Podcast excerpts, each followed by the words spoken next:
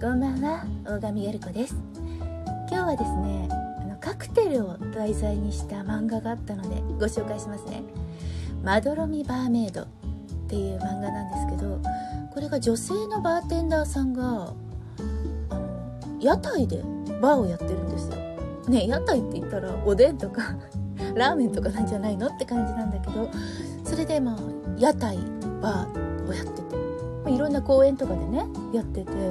お客さんがふらっとやっぱり来るんですよでふらっと来たお客さんに対してもうお望みのカクテルを作るっていうお話なんだけど結構ねあの人間ドラマ的なもちろんカクテルの知識とかうんちくとかエピソードとかね成り立ちとか作り方とかも細かく書かれているんだけど